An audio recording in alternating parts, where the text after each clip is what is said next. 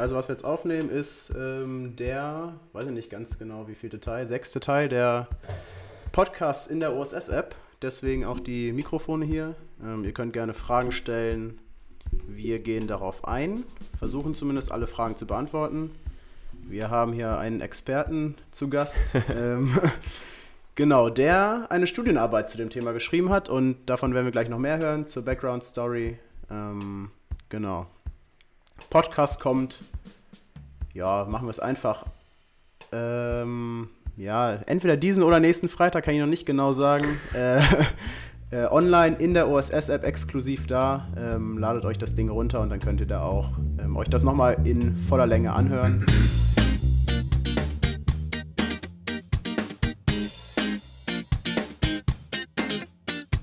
Der OSS Podcast. Jeden zweiten Freitag eine neue Folge und ein neuer Schiedsrichter.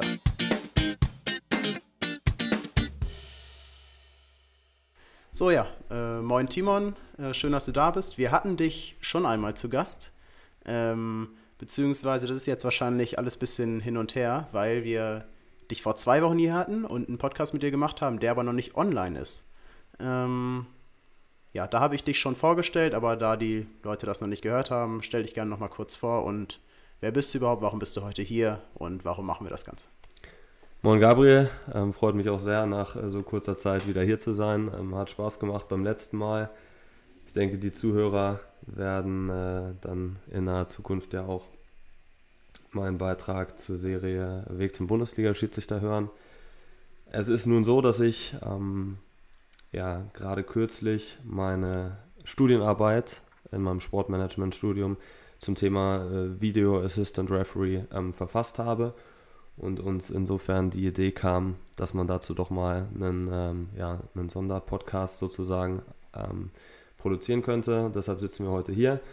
Ja, mein Name ist Timon Oliver Schulz, bin äh, 22 Jahre jung, ähm, aktuell Schiedsrichter in der Landesliga und als Assistent in der A&B Jugend Bundesliga äh, ja, darüber hinaus wie du ja auch Mitglied des Talentkaders auf ähm, Verbandsebene Niedersachsen und ja, seit 2012 Schiedsrichter und auch schon immer so ein bisschen über den Tellerrand hinausschauend, ähm, was dann auch den Profibereich angeht.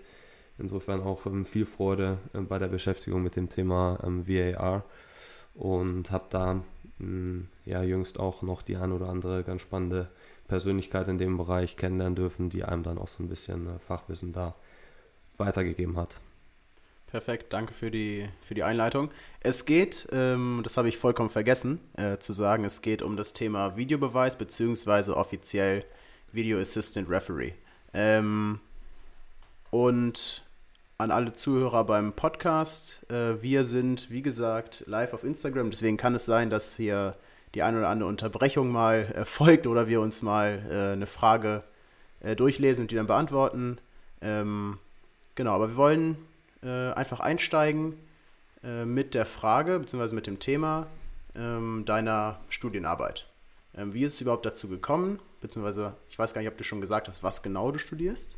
Ähm, wie ist es dazu gekommen, dass du eine Studienarbeit zum Thema Video Assistant Referee äh, geschrieben hast? Ja, sehr gerne. Das ähm, präzisiere ich nochmal. Ähm, mein Studiengang lautet quasi klassisch Business Administration, zu Deutsch BWL, mit einem Sportbusiness-Schwerpunkt. Das bedeutet, dass wir einige Module haben, die sich dann schwerpunktmäßig mit dem Sport aus Wirtschaftssicht beschäftigen. Dabei mh, hm, ist die Uni und das Netzwerk und die Infrastruktur, auf die wir zurückgreifen dürfen, äh, ja sehr eng am Fußball veranlagt. Ähm, dadurch macht das ähm, schon mal eine Menge Spaß und man hat im Prinzip auch die Möglichkeit, äh, sich in gewisser Weise schon während des Studiums ein Netzwerk aufzubauen, auch dadurch, dass man die zeitliche Flexibilität hat, nebenbei zu arbeiten. Ja, und wie kam es zum Thema äh, Video Assistant Referee für meine Studienarbeit? Hm, es ist so, dass wir studienbegleitend ein Projekt abhalten müssen, wo Mainz eben auch schon im Bereich ähm, der Schiedsrichterei liegt, so ein bisschen mehr mit dem Schwerpunkt ähm, Amateurfußball, Schiedsrichtergewinnung und Erhaltung und weniger mit dem ähm, Bereich ähm, des, des Profifußballs. Aber wie ich eben schon eingängig sagte, habe ich mich immer schon auch für, für die andere Seite, sprich den, den bezahlten Fußball interessiert und die Abläufe, die da so erfolgen, auch immer schon versucht, die eine oder andere Sache da dann vielleicht schon für die eigene Spielleitung zu adaptieren. Ähm, natürlich nicht, was jetzt das Thema Videoassistent angeht, das ist auch ganz klar, das ist ein Thema, was den Profifußball betrifft. Aber ich habe mich dafür interessiert und es war so, dass wir relativ frei waren in der Themenfindung für die Studienarbeit, die wir jetzt halt verpflichtend schreiben mussten nach vier der sechs Semester. Und so kam im Prinzip das Thema zustande.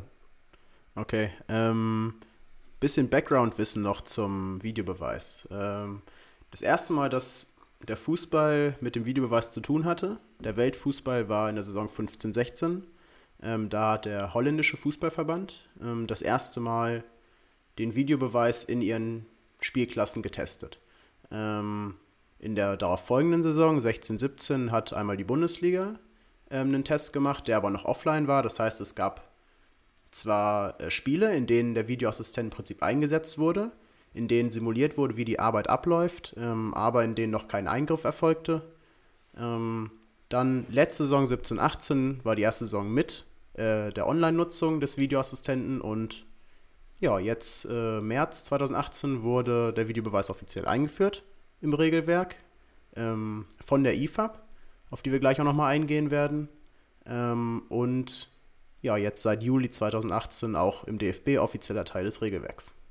Ähm, vielleicht kannst du noch mal ein bisschen was dazu erzählen, wie überhaupt die Entwicklung von der Idee des Videobeweises, wir nennen jetzt mal Videobeweis, ähm, zum, zur offiziellen Regelwerk-Einführung abgelaufen ist.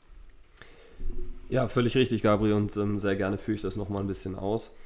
Es ging den Fußballverbänden ähm, aus aller Welt im Prinzip primär darum, den Fußball in gewisser Weise weiterzuentwickeln in Zeiten der fortschreitenden ähm, Kommerzialisierung, wenn man so möchte. Das ist natürlich auch ein primäres Ziel der FIFA oder des IFAB. Ähm, es ging den Verbänden primär darum, das spielentscheidende, ja, dadurch wegweisende äh, Fehler des Schiedsrichters oder des Schiedsrichterteams eben minimiert werden. Und so war im Prinzip der erste Impuls tatsächlich nicht von Seiten der FIFA oder des IFAB, sondern von Seiten der Verbände aus aller Welt. Und so war es dann, wie du völlig richtig sagst, ähm, ja, zu Anfang äh, in der Saison 15-16 der, der holländische Fußballverband äh, KNVB, der da in gewisser Weise als Pionier ähm, aufgetreten ist und das in vereinzelten Pokalspielen eben schon mal getestet hat. Es ist dann natürlich auch so, dass das ganze Thema äh, mit einem sehr hohen finanziellen äh, Volumen zusammenhängt. Das heißt, es gibt einige Dinge, die eben implementiert werden müssen. Es geht um Technologien, es geht um die Ausbildung von Schiedsrichtern. Wenn wir jetzt äh, sagen, hoher finanzieller Aufwand, ja. ähm, heißt das, dass wir dann den Videobeweis nur bis zur Oberliga sehen oder ähm, gibt es den auch irgendwann nochmal nach Kreisliga? grundsätzlich gehe ich davon aus, dass das auf Dauer ein Thema des Profifußballs bleiben wird. Ja, also in Deutschland kann man das Ganze sicherlich bis zur dritten Liga runterspinnen. Aber ich denke, darunter wird das kein Thema werden, einfach weil ähm, die, die Infrastruktur, die da eben benötigt wird, gar nicht vorhanden ist. Ja, wenn wir darüber sprechen, wie werden eigentlich Spiele übertragen, dann haben wir in der dritten Liga sicherlich schon so 10, 15 Kameras, genau, eine genaue Zahl habe ich nicht im Kopf. Aber es ist schon so, dass, das, dass man das als normales TV-Broadcast irgendwie bezeichnen kann. Ähm, aber das ist im Prinzip ja die Grundvoraussetzung dafür, dass wir eben ähm, ja, Videomaterial ähm, äh, zu Rate ziehen können, wenn es darum geht, Schiedsrichterfehler, krasse Schiedsrichterfehler zu korrigieren. Insofern Aktuell ist es in Deutschland ähm, ein Thema der ersten Liga. Es gibt aktuell eine, eine Offline-Testphase für die zweite Bundesliga mit der Idee, es vielleicht ab der Saison 2019, 2020 einzuführen.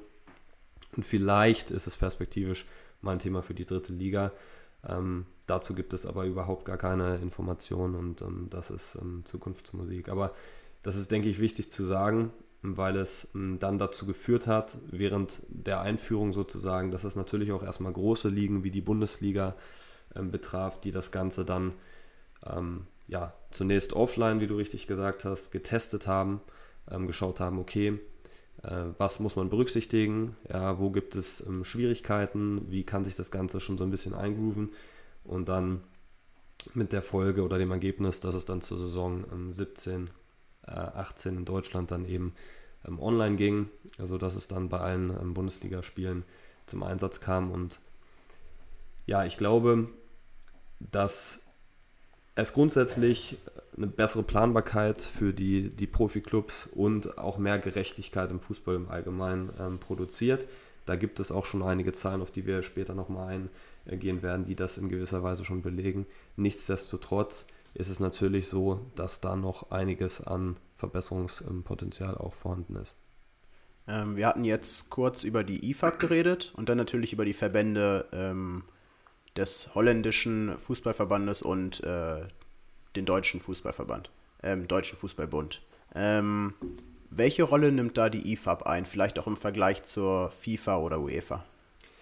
Genau, also IFAB steht für International Football Association Board. Das ist quasi die Vereinigung, die das alleinige Recht besitzt, die Fußballregeln zu verwalten, sie zu ändern, sie anzupassen. Wir hatten in den letzten oder vor zwei Jahren ja mal eine umfangreiche ähm, Regelüberholung sozusagen, haben dann ähm, eigentlich jedes Jahr zumindest ein paar textliche Anpassungen. Das wird alles vom, vom IFAB oder englisch IFAB abgekürzt eben entsprechend gemacht. Das IFAB besteht, beziehungsweise das Board of Directors besteht im Prinzip aus den Präsidenten der ähm, Fußballverbände der, der Gründernation des, des Fußballs. Das sind ähm, England, Schottland, ähm, Wales und Nordirland und die FIFA hat zusätzlich eben dann die Repräsentanz für alle anderen Fußballverbände inne. Das ist eine Info, die ich vor ähm, einem Treffen vor, vor ein paar Wochen, ähm, auf das wir später noch eingehen werden, ähm, auch nicht so auf dem Schirm hatte, fand ich ganz spannend, dass im Prinzip die Gründerväter des Fußballs da im Prinzip noch so die, die ähm, entscheidende Rolle spielen, was dann auch die Regeländerungen äh, angeht. Und so war es dann eben auch von Anfang an so, dass technische Hilfsmittel, angefangen mit der Torlinientechnologie oder auch dem Freistoßspray in ungeordneter ähm, Wichtigkeit und jetzt eben auch das Thema VAR da beim IFAB lagen. Jetzt muss man sagen, ähm, das IFAB ist eine eigenständige Non-Profit-Organisation, die aber eben eng mit der FIFA zusammenarbeitet, was natürlich irgendwo auch logisch ist, weil die FIFA, der Weltfußballverband, und ähm, dass ähm, IFAB eben entsprechend ja, ähnliche Interessen verfolgen, sage ich mal. Und insofern ist es ähm, da so, dass das ganze Thema Videoassistent eben äh, von dem IFAB gesteuert und äh, gemanagt wird. Perfekt. Ähm, Nochmal eine kurze Unterbrechung für alle, die auf Instagram zuschauen. Ähm, wir sehen, dass wir ein paar Zuschauer haben. Äh, es wäre doch äh, cool, wenn ihr einfach mal eine Frage stellt, wenn ihr eine Frage habt. Ähm, einfach drunter schreiben, wir sehen das dann und äh, werden auf jeden Fall darauf eingehen. Ähm, lass uns jetzt so langsam wirklich zum Thema kommen. Äh, warum äh, gibt es den Videobeweis? Das hatten wir jetzt leicht angerissen schon. Ähm, aber wie soll der Videobeweis äh, den Fußball verbessern?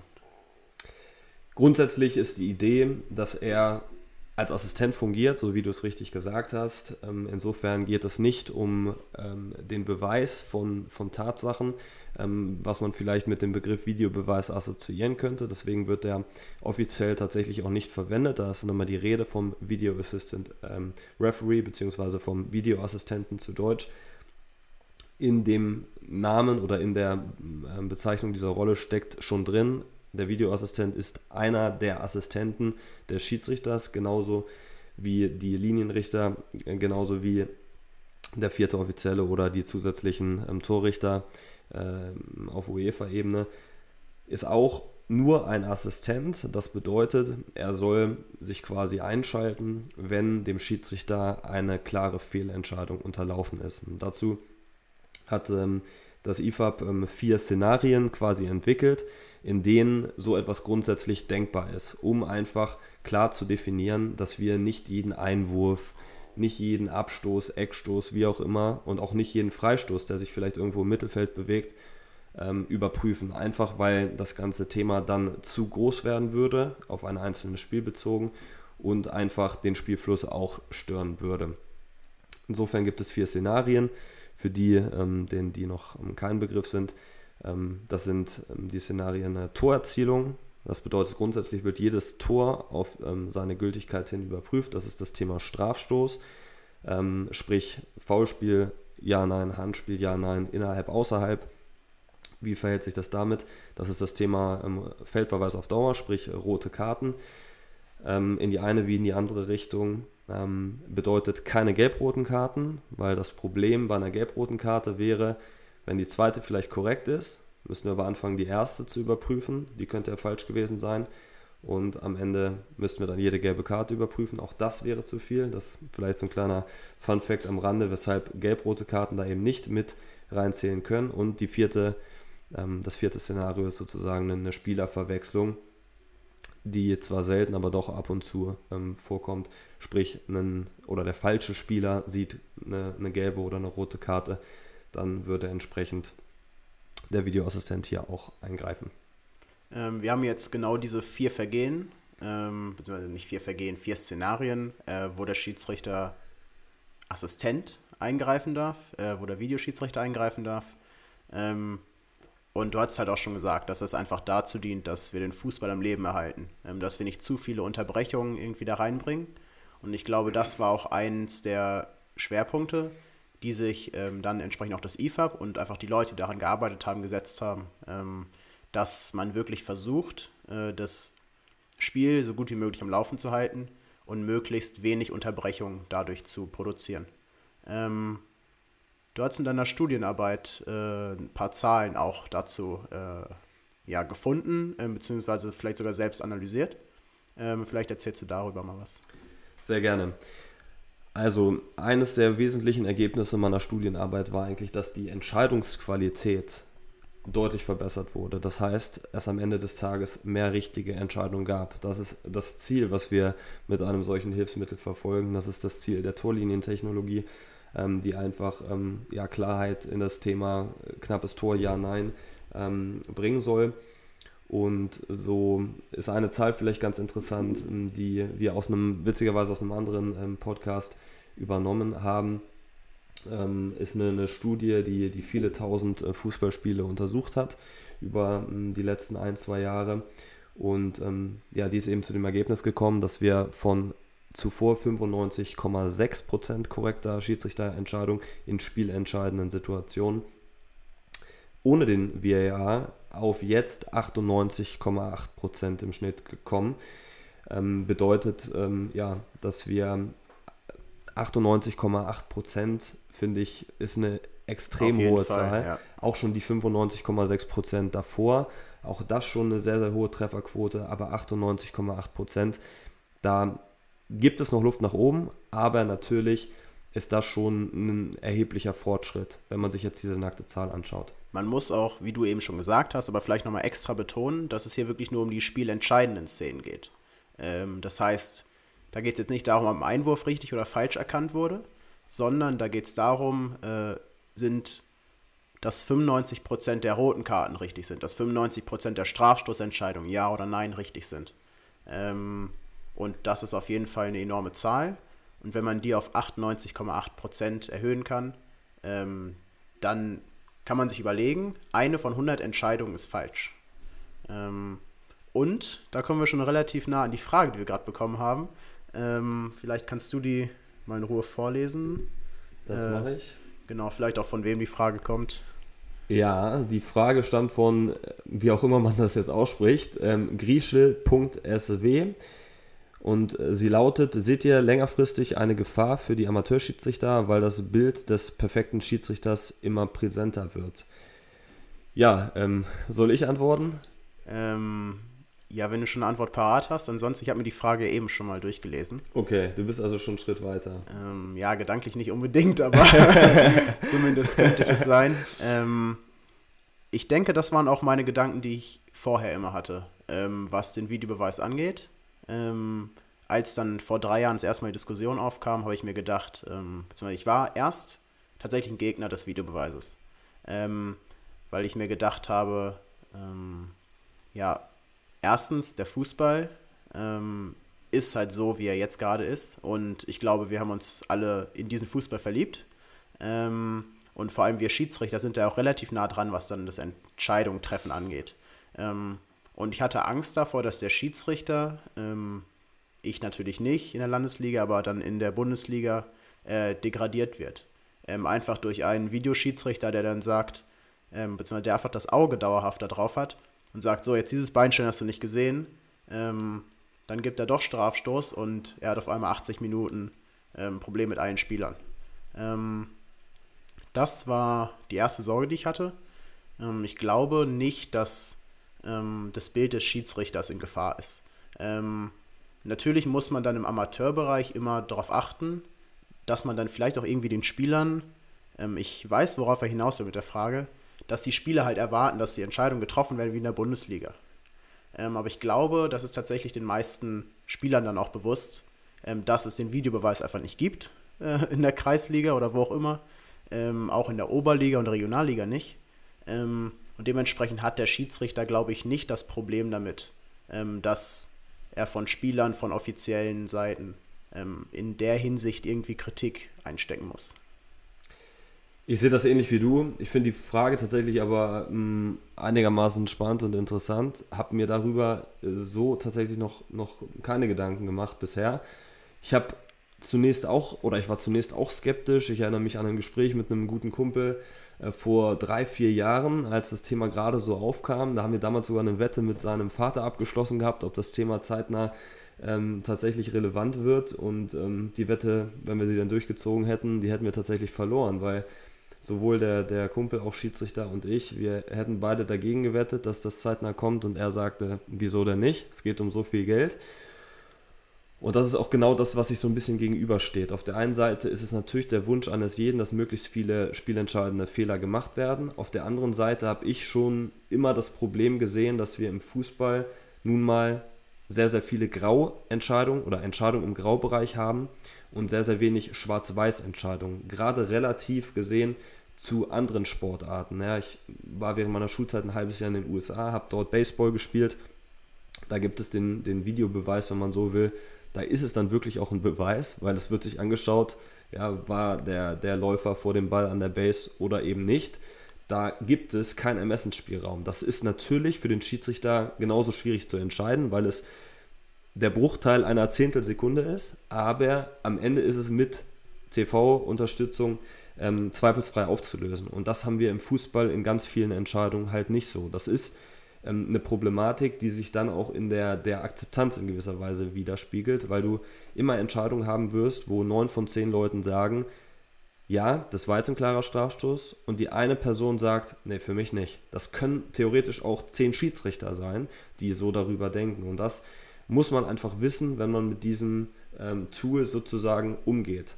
Und ich habe tatsächlich, ähm, ähnlich wie du, nicht die Befürchtung, dass das jetzt das Bild des Schiedsrichters im Allgemeinen verändert, weil der Videoassistent eben nicht derjenige sein soll, der den Schiedsrichter beaufsichtigt, ähm, ihn kritisiert und äh, ihm einen reindrückt, ähm, auf gut Deutsch gesagt, so wie du das eben so ein bisschen skizziert hast, sondern er soll die Unterstützung für die Schiedsrichter sein. Ne? Und wenn man einen Schiedsrichter aus der Bundesliga spricht, der vielleicht schon mal ein Five-Konzert von 50.000 inklusive tagelanger Medienschelte, wer das schon mal erlebt hat, der wird natürlich sagen, lieber werde ich im Spiel schon korrigiert, ähm, als hinterher dann das, das riesige Theater zu haben. Und das ist eine Denkweise, die ich sehr, sehr gut nachvollziehen kann. Und ich ähm, gehe nicht davon aus, dass deshalb jetzt irgendwie Amateurkicker ähm, davon ausgehen, dass du jetzt ohne Videoassistent 100% der Entscheidung richtig triffst. Da verändert sich eigentlich ähm, recht wenig, weil die Rollenverteilung, ähm, glaube ich, klar definiert ist. Oder ähm, zumindest immer besser auch so nach außen transportiert wird.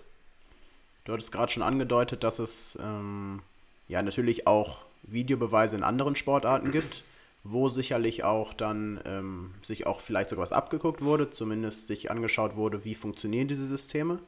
Ähm, und ein ganz bekanntes System ist ja zum Beispiel in der NFL. Ähm, und zwar ähm, wird da zum einen, ähm, werden da alle Entscheidungen äh, untersucht, die äh, zu Punkten führen. Das heißt, wenn ein Spielzug zum Touchdown führt, wird dieser Spielzug überprüft. Ähm, und zusätzlich haben die Trainer aber noch ähm, die Möglichkeit, Challenges zu machen. Das heißt, sie äh, geben dann dem Schiedsrichter, ich glaube einmal pro, pro Viertel oder pro Halbzeit ähm, darf man das machen, äh, dem Schiedsrichter ein Signal, dass er sich das nochmal angucken muss. ähm, oder soll und dann guckt sich der Schiedsrichter das entsprechend nochmal an und entscheidet dann. Ähm, das gibt es ja jetzt aber im Fußball nicht. Ähm, gibt es dafür einen speziellen Grund? Das war tatsächlich ähm, eines ähm, der oder eine der Untersuchungen, die ich im Rahmen meiner Studienarbeit auch ähm, angestellt habe, indem ich dann eben Beteiligte interviewt habe. Das waren äh, in, in dem Fall jetzt ähm, auch zwei sportliche Leiter aus der Fußball-Bundesliga. Und ich glaube, dass es ähm, einen wesentlichen Grund gibt, weshalb wir das so im Fußball bislang nicht haben. Ich denke auch nicht, dass sich das nochmal in die Richtung ändern wird, sondern dass es eigentlich gut ist, dass das Thema bei den Schiedsrichtern liegt. Und das sahen jetzt in meiner Befragung auch die Vereinsverantwortlichen so. Und zwar geht es so ein bisschen um die Perspektive. Ja, wenn wir als Trainer an der Seitenlinie stehen, dann sind wir emotional, dann sind wir auch auf andere Dinge fokussiert, auf die Taktik, auf ähm, auf die Mentalität der Mannschaft und so weiter. Und weniger tatsächlich auf die Frage, war das jetzt ein Strafstoß, ja oder nein. Und ähm, der Trainer, natürlich würde die Verantwortung irgendwo abgegeben werden, das wäre für die Schiedsrichter vielleicht gut, aber wir hätten am Ende des Tages im Zweifel nicht das Problem gelöst, dass wir mehr Gerechtigkeit im Fußball haben wollen. Weil wenn ein Trainer, wie gesagt, wie ich es jetzt eben angedeutet habe, dann auch mal daneben liegt, einfach weil er die Szene natürlich gehen instinktiv die, ha die, die Arme nach oben. Ja, es wird sich beschwert, aufgeregt. Aber ob das schon dafür ausreichen würde, dass ich als Trainer sage, okay, ich will mir die Szene jetzt nochmal anschauen, weil ich da so einen krassen Verdacht habe, dass die Entscheidung falsch gewesen sein könnte, das weiß ich nun nicht. Und das haben, hat auch eine, eine, Umfrage der, der Trainer während dieser ähm, Einführungsphase ergeben. Die Trainer wollen das Spiel auch nicht verstärkt aus dieser Perspektive lesen. Und wenn dann sozusagen diese eine Challenge aufgebraucht wäre, meinetwegen, nach der ersten Halbzeit. Ja, wir nehmen WM-Finale und haben dann auf einmal in der 85. Minute, kurz vor Schluss, eine Szene, die der Trainer nun aber wirklich gerne überprüft haben wollte und es war vielleicht auch ein klarer Fehler und er kann es nicht mehr, dann haben wir am Ende nichts erreicht. Und der Schiedsrichter steht am Ende genauso im, im Kreuzfeuer. Ähm, insofern glaube ich, dass es gut ist, dass das Thema bei den Schiedsrichtern liegt, auch wenn es natürlich von Anfang an, wenn man so will, ähm, das Maximum an Verantwortlichkeit bedeutet hat. Ja, also die Schiedsrichter haben sich da schon ein ganz schönes Brett ähm, ans Bein gebunden, wenn man so möchte, weil es einfach eine Herausforderung ist. Aber ich glaube, ähm, eine Herausforderung ist, die auch immer besser gelöst wird. Das denke ich auch. Also, dass es wirklich ähm, einfach darum geht, die richtige Entscheidung zu treffen. Und ähm, wir Schiedsrichter sind nur dazu da, äh, zu versuchen, dass wir die richtigen Entscheidungen im Spiel treffen. Ähm, und wenn wir dann jemanden haben, der halt mithilfe von Videomaterial nochmal einen Blick drauf wirft und sich dann anschaut, ist diese Entscheidung richtig? Oder, ähm, was er sich ja viel mehr anschaut, ist diese Entscheidung ähm, unauslegbar falsch? Ähm, und wenn sie unauslegbar falsch ist, dann ist es halt entsprechend auch berechtigt einzugreifen und so wird es ja auch gehandhabt. Ähm, was hast du in deiner Studienarbeit ähm, noch genauer untersucht? Also wie, äh, wo lagen die Schwerpunkte, was den Videoassistenten angeht? Also die Arbeit war, wenn man so möchte, ähm, gedrittelt. Ähm, ein Schwerpunkt im ersten Drittel war die Beobachtung und äh, die Analyse der 64 Spiele der ähm, Fußball-Weltmeisterschaft im vergangenen Sommer in Russland, wo ich mir eben jedes Spiel auf ja, eine VAR-Thematik sozusagen angeschaut habe. Ich habe äh, mir angeschaut, äh, wann hat der Videoassistent, oder es waren in dem Fall ja sogar vier Stück an der Zahl, wo haben sie eingegriffen, wo nicht, war das dann korrekt oder war es nicht korrekt, eben auch aus meiner ähm, schiedsrichterfachlichen Sicht sozusagen bewertet das war im Prinzip eine, mm, ja, eine Fleißarbeit zu Beginn der Arbeit, hat noch ein paar spannende Ergebnisse geliefert, die ich dann am Ende des Kapitels auch mit den offiziellen Publikationen der FIFA ähm, verglichen habe, um da auch so ein bisschen zu analysieren, okay, ähm, welche Ziele verfolgt die FIFA vielleicht auch, was das Thema angeht. Ähm, so ein paar Zahlen kann ich dabei ja noch nennen. Also es kam während der 64 ähm, WM-Partien zu insgesamt äh, 20 Reviews das bedeutet, dass eine Szene tatsächlich dann näher untersucht wurde, ähm, entweder vom Schiedsrichter am Spielfeldrand in, äh, im sogenannten On-Field Review oder eben vom äh, Videoassistenten im, äh, Ähm, in, dem, in dem Studio ähm, war in Russland ja ähnlich gelöst wie in Deutschland. Das heißt, dass die Videoassistenten alle gesammelt in einem Broadcasting Center in Moskau saßen. In Deutschland ist es in Köln ähnlich. Ähm, Italien macht das zum Beispiel anders. Da sitzen die Videoassistenten in einem Van direkt am Stadion, hat infrastrukturelle Vorteile, aber ist dann in der Analyse nicht ganz so einfach zu handeln. Ähm, genau, 20, 20 Reviews, ähm, von denen die meisten im On-Field-Review ähm, passiert sind, mh, einfach weil, wie wir es eben schon thematisiert haben, der Schiedsrichter auf dem Platz die letzte Entscheidung treffen soll. Das muss nicht der Fall sein oder es ist nicht vorgesehen an solcher On-Field-Review, dass der Schiedsrichter selbst nochmal rausgeht, sich das anschaut in Szenen, die tatsächlich ausnahmsweise mal schwarz oder weiß sind. Sprich, abseits ist mit der kalibrierten Technik, die es seit dieser Saison in der Bundesliga gibt, ähm, eigentlich zweifelsfrei aufzulösen. Also da gibt es eine 100%-Quote, zumindest was die bisherigen Szenen der, dies, also der Saison 18-19 zeigen. Ähm, es kann um Entscheidungen gehen, ähm, ja, Foulspiel innerhalb oder außerhalb des Strafraums, auch das ist in der Regel schwarz oder weiß. Ähm, vergleichbar mit dem Thema äh, knappes Tor, ja oder nein, was dann von der Torlinientechnologie abgedeckt wird. Ähm, das sind ähm, Szenarien, in denen muss der Schiedsrichter auf dem Feld sich die Szene nicht nochmal anschauen, einfach weil ähm, die Entscheidung so schon ganz klar schwarz oder weiß ist. Genau, 20 Reviews bedeuten aber auch auf 64 WM-Spiele umgerechnet, das sind nur 0,33 Reviews pro Spiel. Ähm, zum Vergleich, die offizielle Zahl aus der letztjährigen Bundesliga-Rückrunde lag bei nur 0,29 pro Spiel. Dabei hat bei der WM ein Review durchschnittlich 80 Sekunden gedauert. Ähm, in der Bundesliga im Durchschnitt 57 Sekunden und in der Rückrunde im Schnitt, meine ich, glaube ich, nur noch, nur noch 53 Sekunden. Bedeutet Zahl ähm, dann auch, was die, was die ähm, Zeitdauer eines solchen Reviews angeht, ähm, deutlich verbessert. Bundesliga im Vergleich zur WM. Dabei würde man es vielleicht eher andersrum erwarten, da gehen wir gleich noch so ein bisschen drauf ein. Und ich glaube, man kann da eine Schlussfolgerung daraus ziehen, ein Stören des Spielflusses, wie es von vielen kritisiert wird, ja, der, der liegt da ganz und gar nicht vor. Also wenn wir 0,33 Eingriffe pro Spiel haben im Schnitt, in der Bundesliga-Rückrunde waren es noch weniger, dann äh, kann man jetzt nicht davon reden, dass sich der Wesen des Fußballs verändert. Dagegen eine sehr, sehr hohe Zahl von sogenannten Silent Checks im äh, Hintergrund sozusagen. Das waren bei der WM insgesamt 455, sprich 7,1 pro Spiel. Wo der, daraus wurden dann am Ende diese 20 Reviews, wo gesagt wurde, okay, hier liegt ein klarer Fehler des Schiedsrichters vor. Aber die meisten dieser Checks passieren im Hintergrund. Das heißt, dass der Schiedsrichter auf dem Platz ähm, das so direkt gar nicht mitbekommt.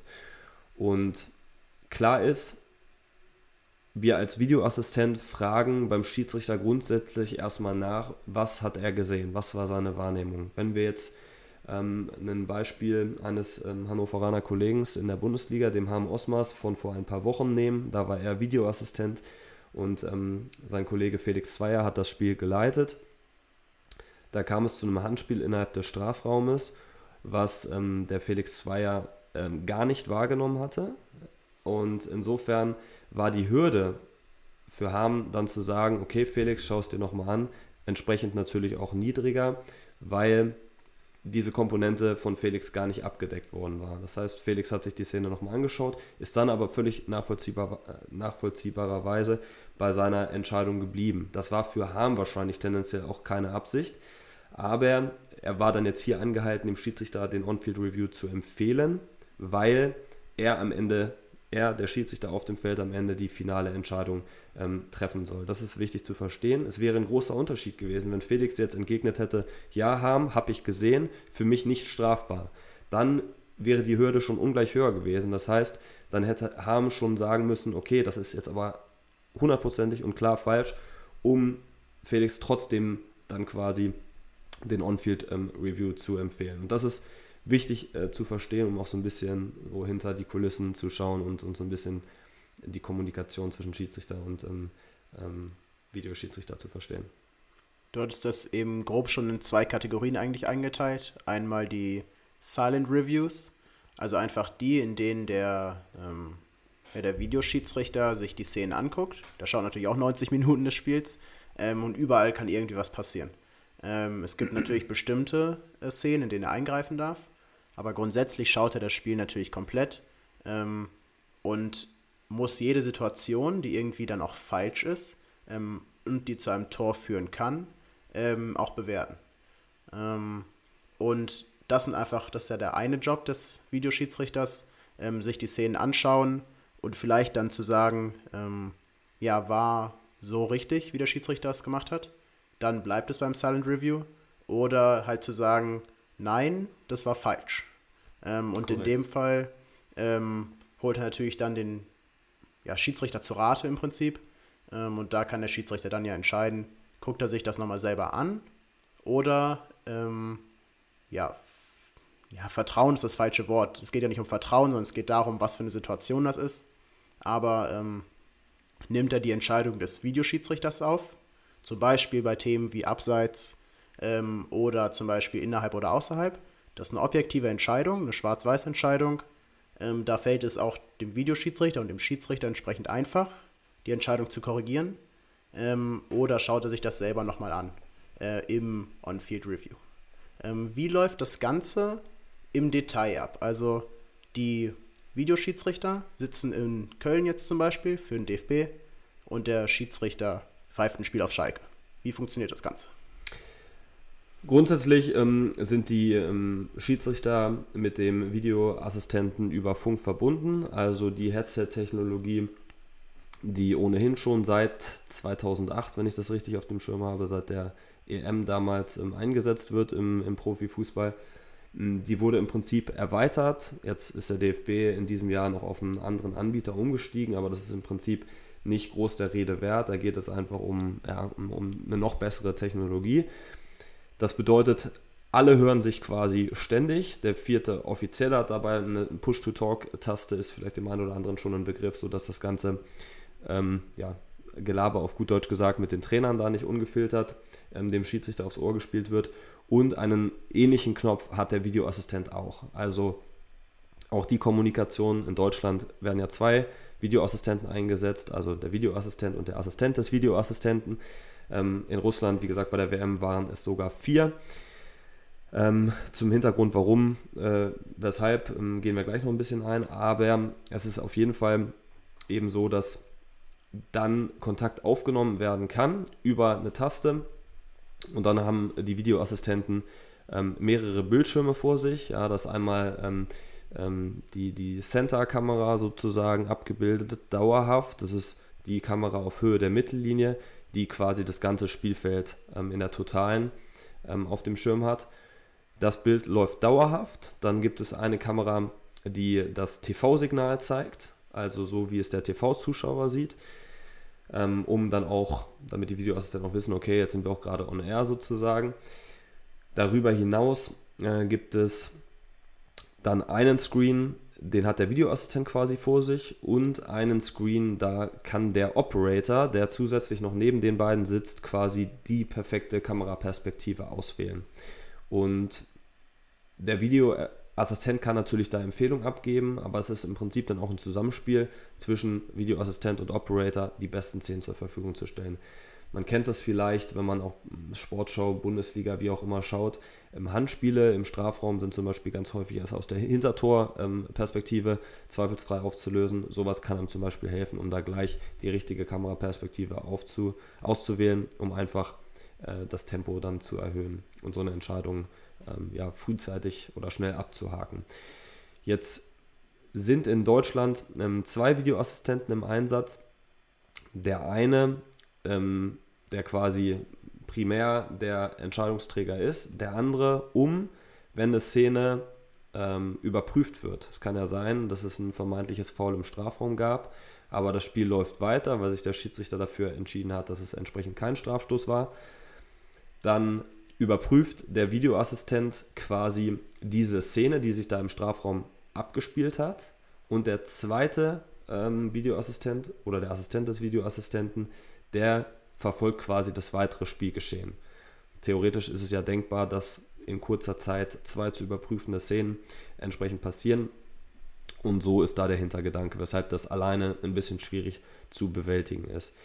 In Russland hat man sich dann gesagt, okay, man nimmt noch einen Videoassistenten dazu, der nur für das Thema Abseits zuständig ist.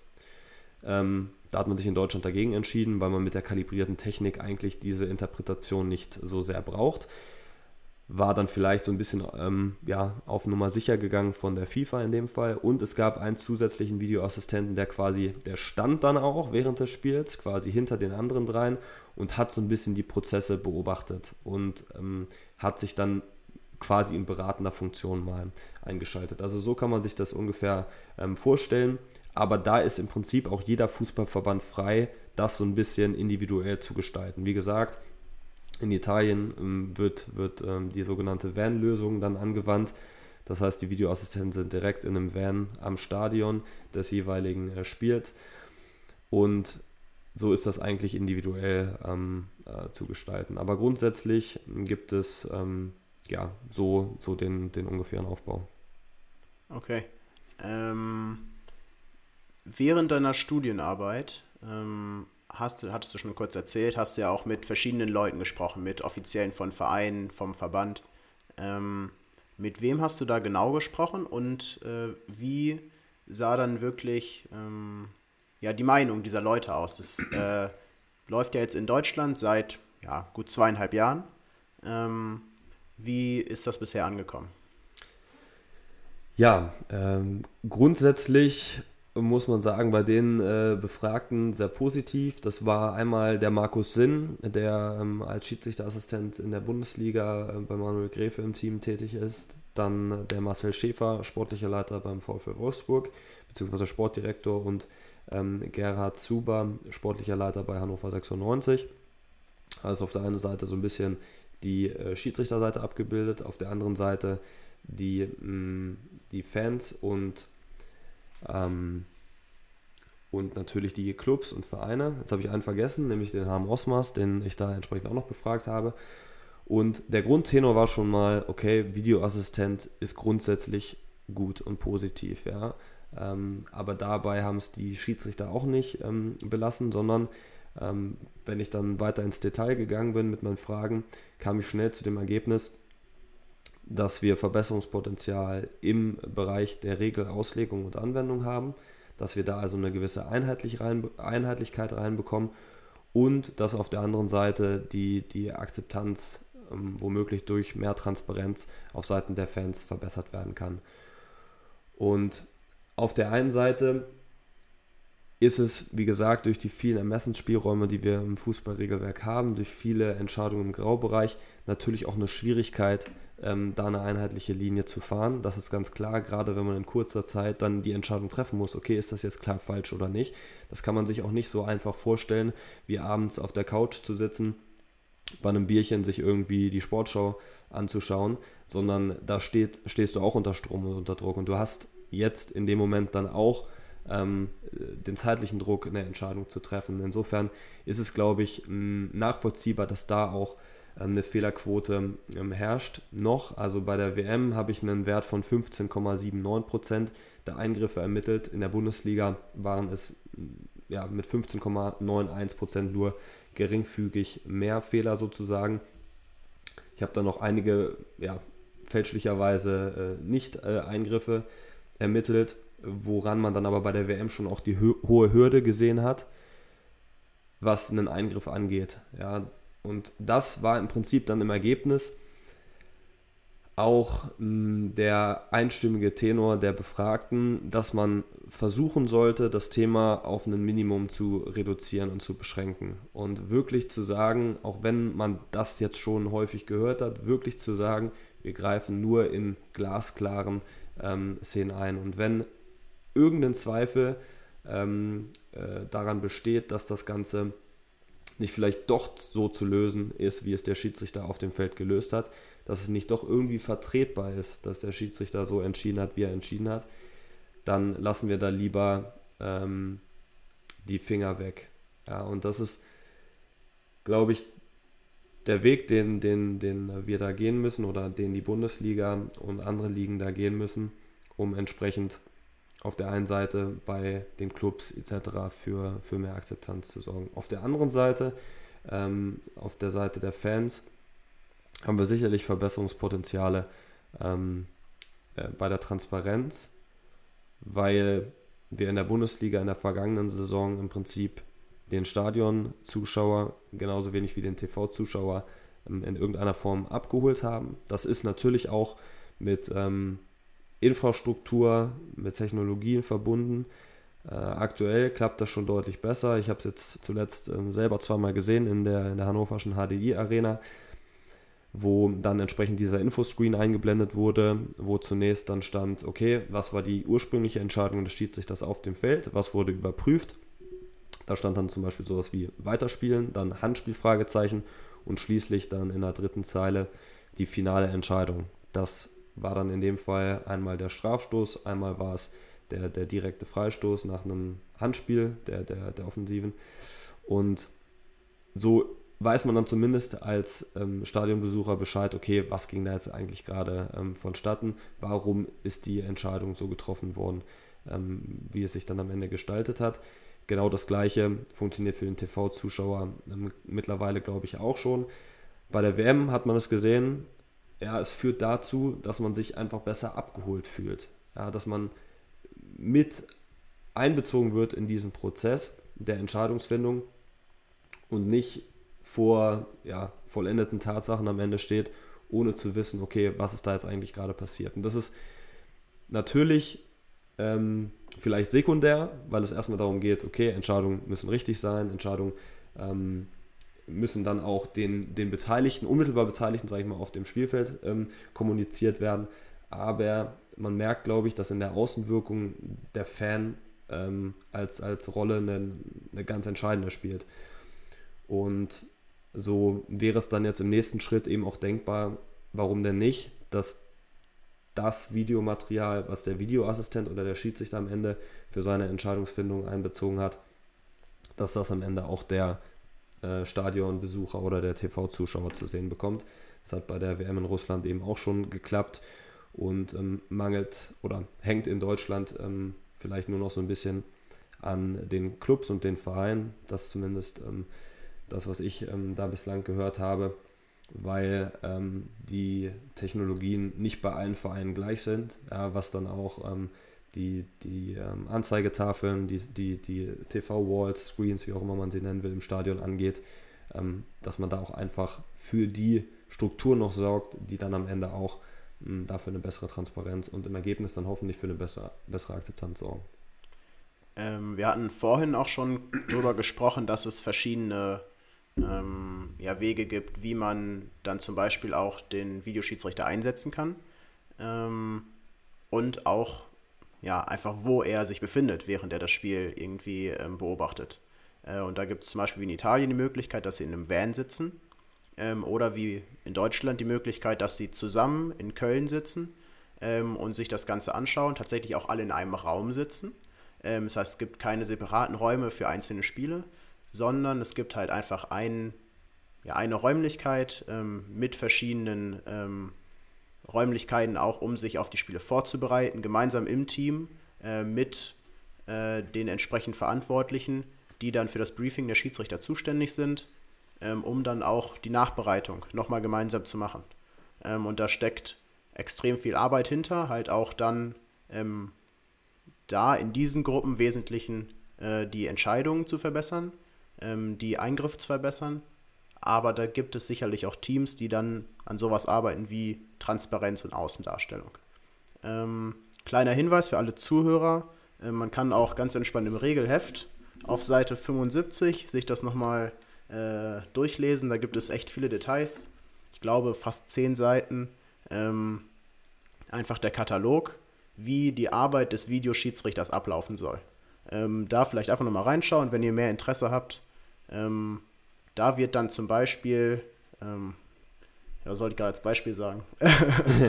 ähm, ja, als Beispiel äh, wird da dann auch äh, niedergeschrieben, dass der Schiedsrichter, äh, beziehungsweise der Videoschiedsrichter, ähm, auch eingreifen darf in bestimmten Fällen, wenn das Spiel schon fortgesetzt wurde.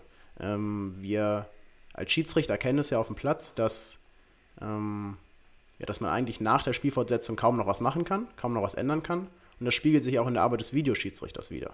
Das heißt, ein Strafstoß kann natürlich nicht im Nachhinein gegeben werden, ähm, wenn äh, das Spiel schon fortgesetzt wurde.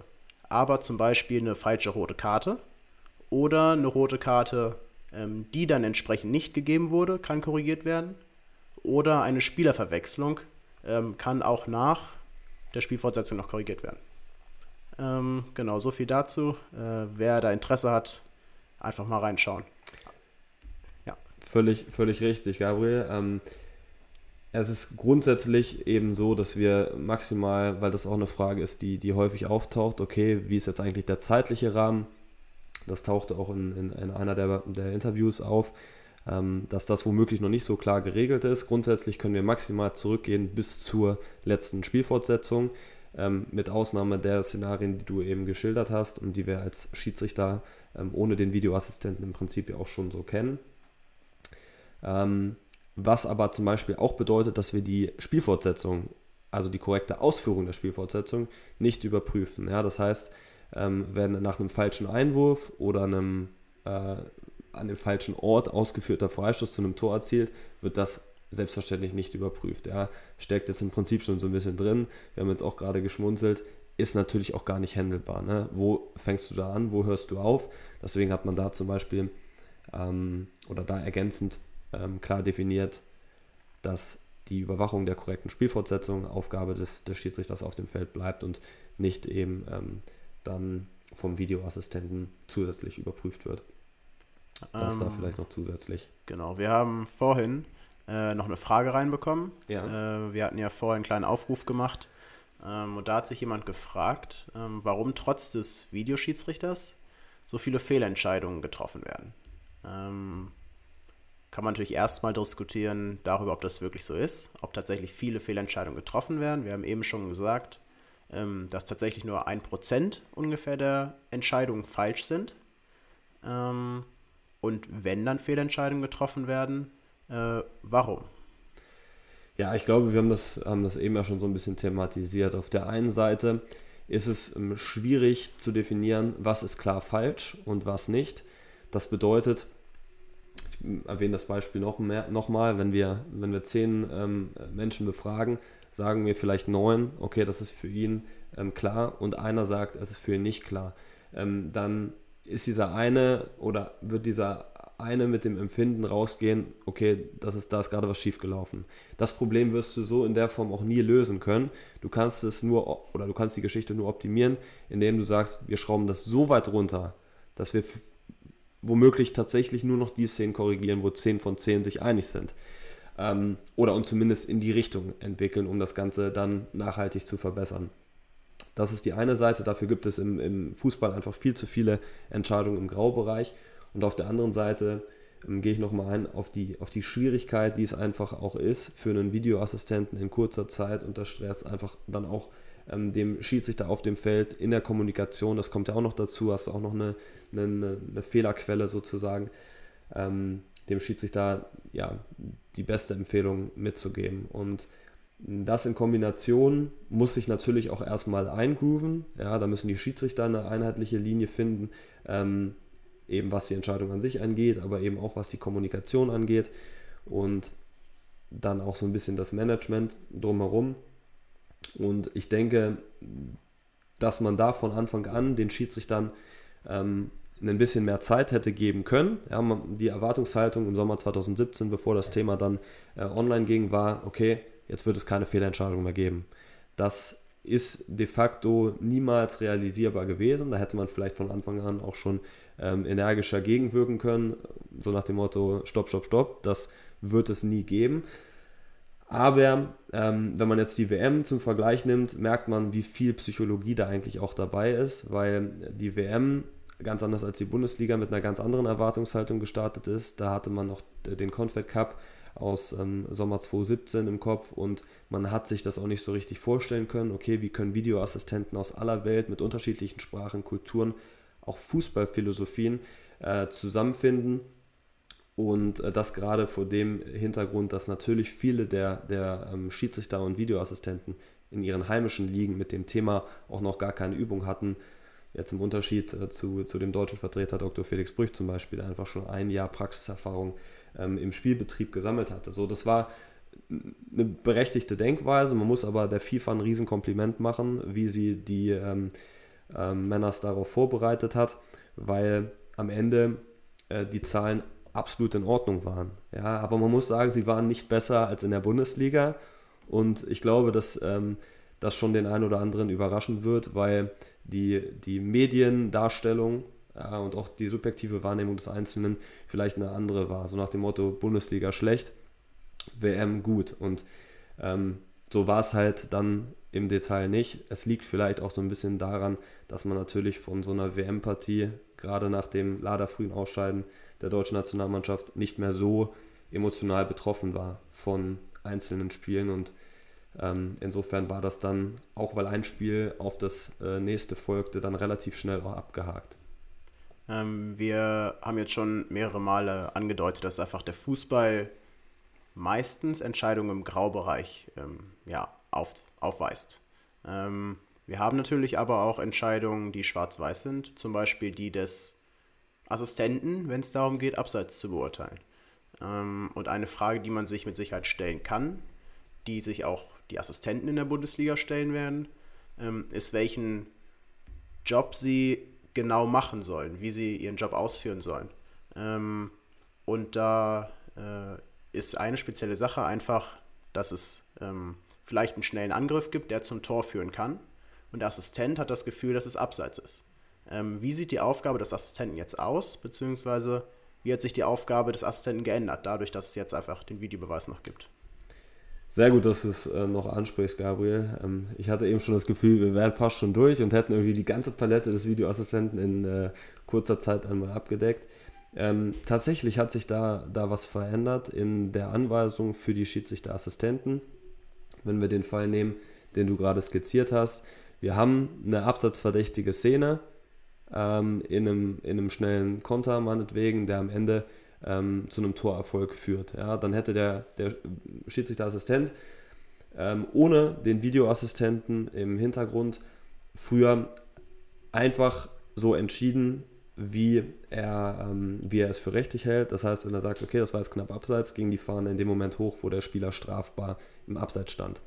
Das hat sich jetzt leicht verändert, weil wir natürlich die Problematik haben, dass wenn die Fahne des Assistenten hochgeht, bedeutet jetzt noch nicht gleich, der Schiedsrichter pfeift, aber spätestens mit dem Pfiff des Schiedsrichters ist die Szene, auf gut Deutsch gesagt, tot. Das bedeutet, wir können sie dann nicht mehr korrigieren. Das heißt, wenn der Ball vor ähm, beziehungsweise wenn der Ball erst nach dem Pfiff dann im Tor lag, dann können wir die Szene nicht mehr korrigieren.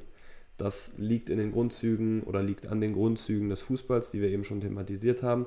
Ähm, und insofern sind die Schiedsrichterassistenten jetzt angehalten, mit dem Fahnenzeichen so lange zu warten, bis ein Angriff quasi abgeschlossen ist. Das bedeutet, bis der Ball entweder im Tor liegt, bis er im Tor ausliegt, beziehungsweise er sonst irgendwie geklärt wurde, um dann quasi verzögert noch zu winken und abseits zu ahnden.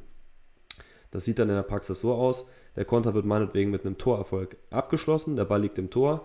Daraufhin, unmittelbar daraufhin, hebt der Assistent seine Fahne, der Schiedsrichter pfeift und signalisiert abseits. Jetzt hat der Videoassistent eben die Möglichkeit ähm, zu überprüfen, Tor ja oder nein. Beides ist möglich, weil der Pfiff des Schiedsrichters erst nach der Torerzielung erfolgt und das Spiel somit nicht unterbrochen war. Das ist ähm, das, was sich da leicht verändert hat, auch wenn man am Anfang immer gesagt hat, okay, die Assistenten sollen genauso winken, wie sie es vorher gemacht haben. Also da gibt es jetzt eine kleine Veränderung, die für mich aber völlig logisch ist und die auch ja, mittelfristig äh, keine große Rolle spielen wird, weil sich Spieler auch ähm, daran gewöhnen werden.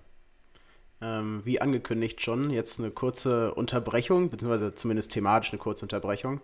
Ähm, ich sehe gerade, dass irgendwie der Livestream äh, auf Instagram nicht mehr läuft. Kannst vielleicht einmal schauen, ob der das irgendwie eine Anzeige nur ist oder ob der abgebrochen ja. ähm, wurde. Ich wollte mich gerade fragen, ob noch letzte Fragen da sind, weil wir uns so langsam dem äh, Ende entgegenbewegen. Ähm, scheint aber jetzt leider aus technischen Gründen nicht mehr möglich zu sein. Ähm, was zumindest den Livestream angeht. genau, ja, was, was die Frage, was die letzte Frage vielleicht vom Zuschauer angeht.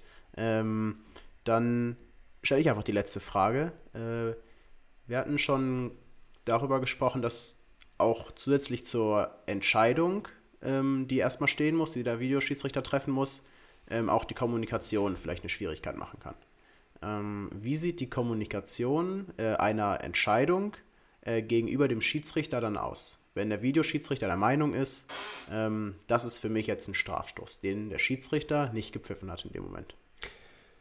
Ja, skizzieren wir ähm, sehr gerne nochmals. Für den einen oder anderen sicherlich ähm, spannend. Ähm, kann ich im Prinzip auch nur aus Erzählungen, ähm, wie gesagt, der, der, des einen oder anderen Bundesliga-Kollegen dann nachvollziehen.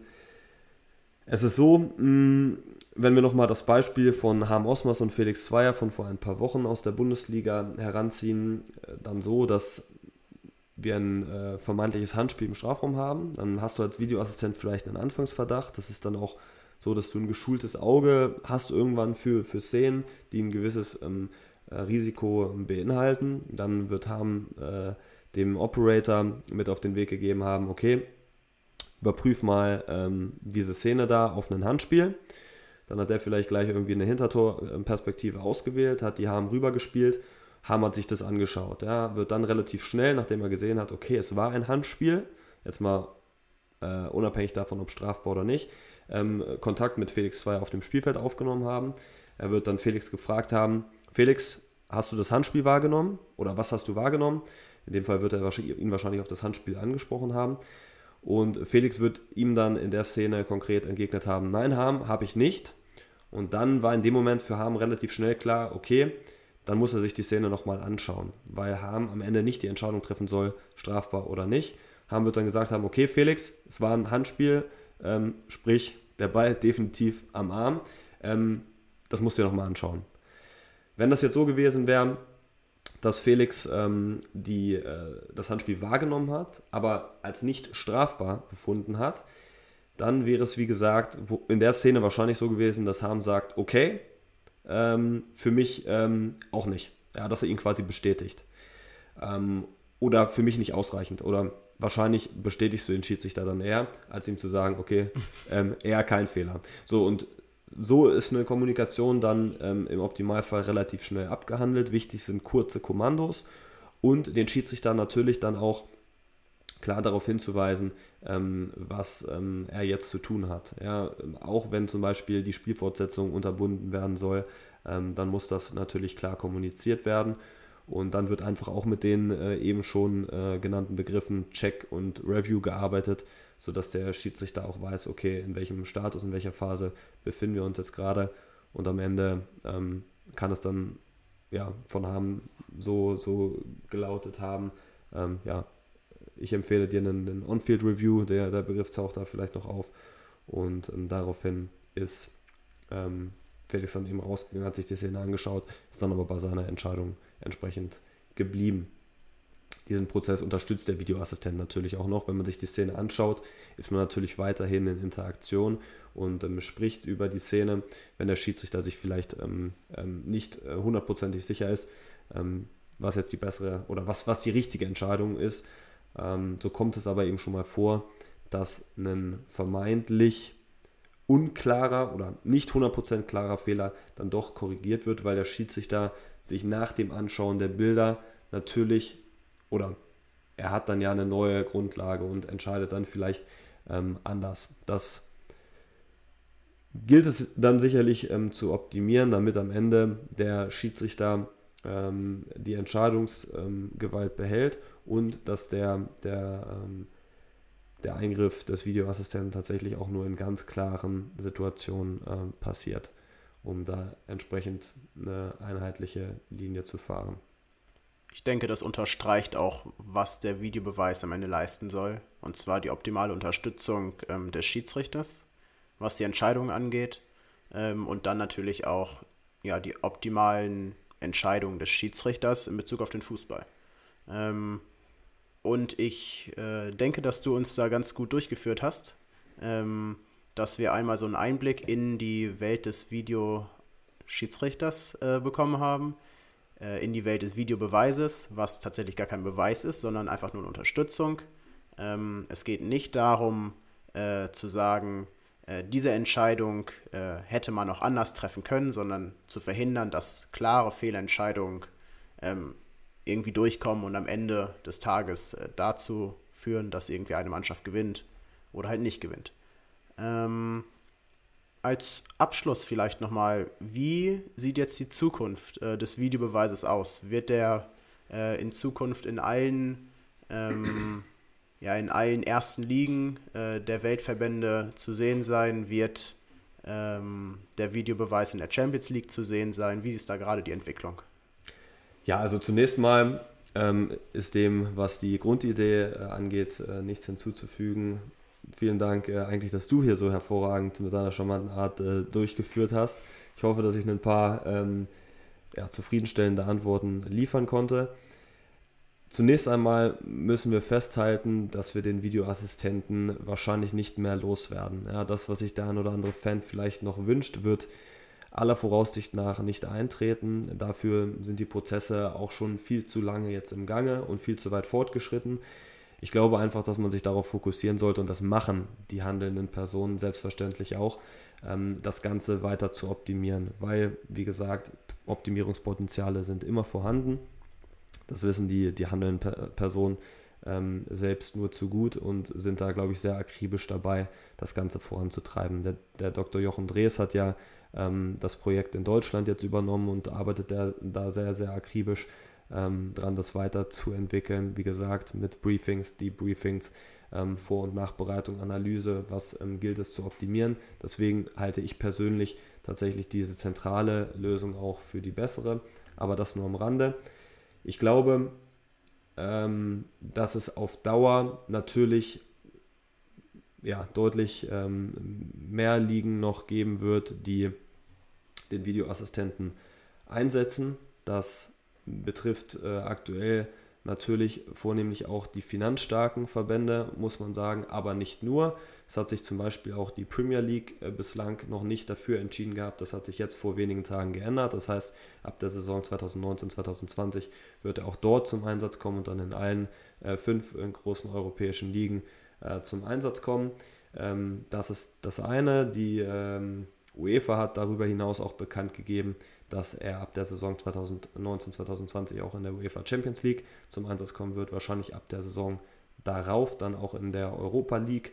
Was mit den Torrichtern passiert, ist noch nicht ähm, ganz klar, aber insofern ist auf jeden Fall auch ähm, davon auszugehen, dass der Videoassistent dann auch bei dem nächsten großen Turnier 2020 ähm, bei der Europameisterschaft äh, äh, zum Einsatz kommen wird.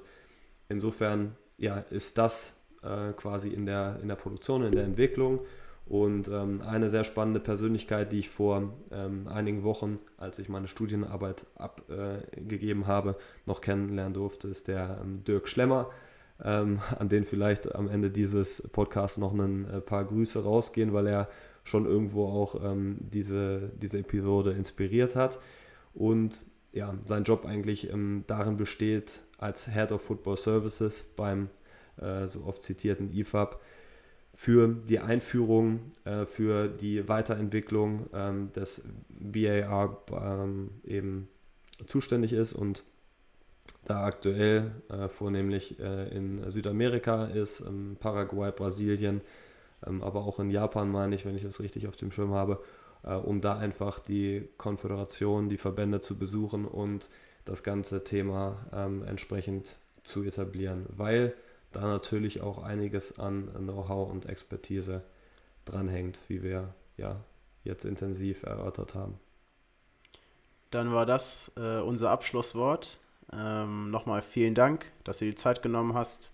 Ähm, im Endeffekt vielen Dank für deine Studienarbeit und dafür, dass du äh, die uns heute auch präsentiert hast natürlich. Ähm, da hat bestimmt eine Menge Arbeit hintergesteckt, äh, sich 64 Spiele anzuschauen und zu überprüfen, ob äh, die Entscheidungen Absolut. richtig waren oder nicht.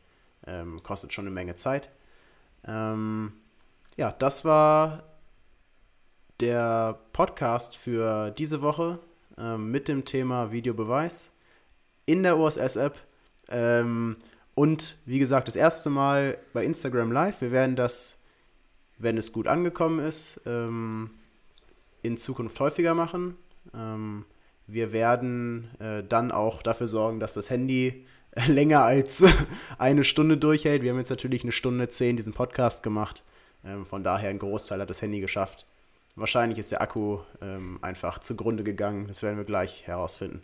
Vielen Dank fürs Zuhören und bis zum nächsten Mal. Ciao. Vielen Dank auch von meiner Seite. Ciao, bis bald.